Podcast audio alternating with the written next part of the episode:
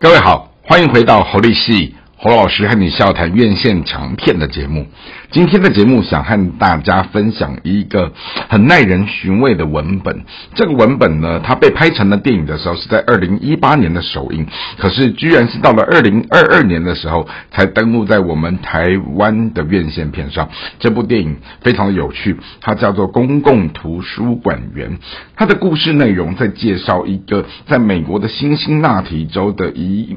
处公共图书馆有一个小主管，他因为工作的不顺利，好，然后再加上说他要被他要被革职，然后他的下属又要转换单位部门，然后让他整个一个身心俱疲的错乱。偏偏那个时候正值哈整个冬季，然后气温零下二十几度，而平常这个图书馆都会有一些街友啊，或者是一些无家可归的人，哦，他们都利用图书馆开放的时间，哦，来灌洗，甚至于来打发，哦，然后甚至于来杀时间，哦，然后甚至在过程当中寻找各式各样的书籍，哦，慢慢的这些人他就和这个图书馆的这个小主管。一回生二回熟，慢慢都变成了熟人。可是没想到说，整个故事的背后，我们再去挖掘，才发现到这个小主管以前也有一些不堪的黑历史和前科。只是他慢慢的改过向善之后，他找到了一个洗刷自己过往的这样的一个黑历史的背景，然后他想用这。种如此低调的、如此平凡哦的一个社会身份，来去重建他自己。那当然，那一个故事的背后发生在当天晚上哈，极度的寒冷，导致于四处的这些收人收容所、庇护中心都整个客满的时候，于是平日看。这个公共图书馆熟门熟路的这群街友，他们本来只是想找一个保命避难的地方，却不料意外的变成了是一场皆有占领公共图书馆的一个公民运动。那当然，这则公民运动非常好玩是。哦，戏剧世界里面，你可以看到了整个媒体他们如何的去添油加醋去报道事件，然后整个事件的主人翁们，他们随着媒体或者是外界哦这样的一个即时当下所有的反应牵动的过程当中，他们也如何的变换他们的态度，哦，然后借由哦各种的一种，也许是手机或者是啊社区媒体的对外方式来去看。外界表达他们心中的诉求。那当然，呃，回到了整个作品来看的时候，你会发现到说，原创者他其实是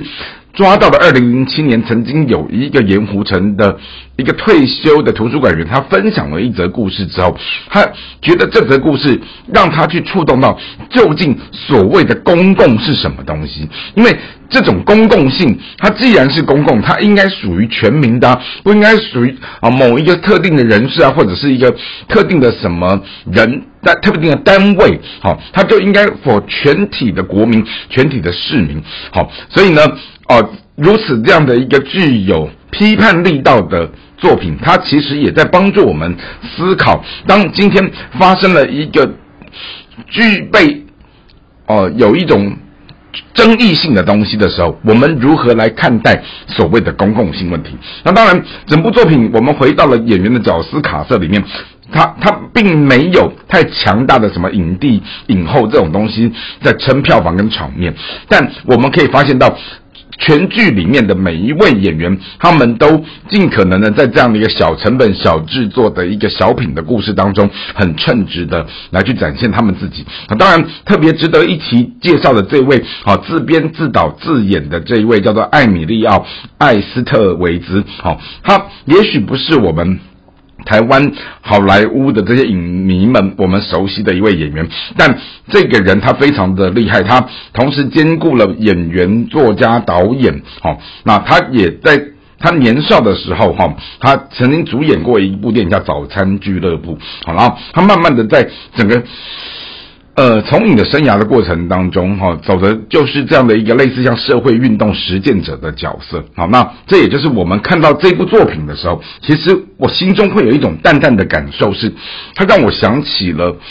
我也曾经去定义过，有一种文本叫黑色喜剧。何谓黑色喜剧呢？黑色喜剧，它就是我们观众以一个旁观者的当下在看待这件事情的时候，当下我们会觉得很好笑。可是当你事过境迁，你再回去想那一件很好笑的事情的时候，你会有一种莫名的心痛感，莫名的罪恶感，会觉得说啊，我刚刚为什么去嘲笑这么可怜的一个事情？所以，我们从一个。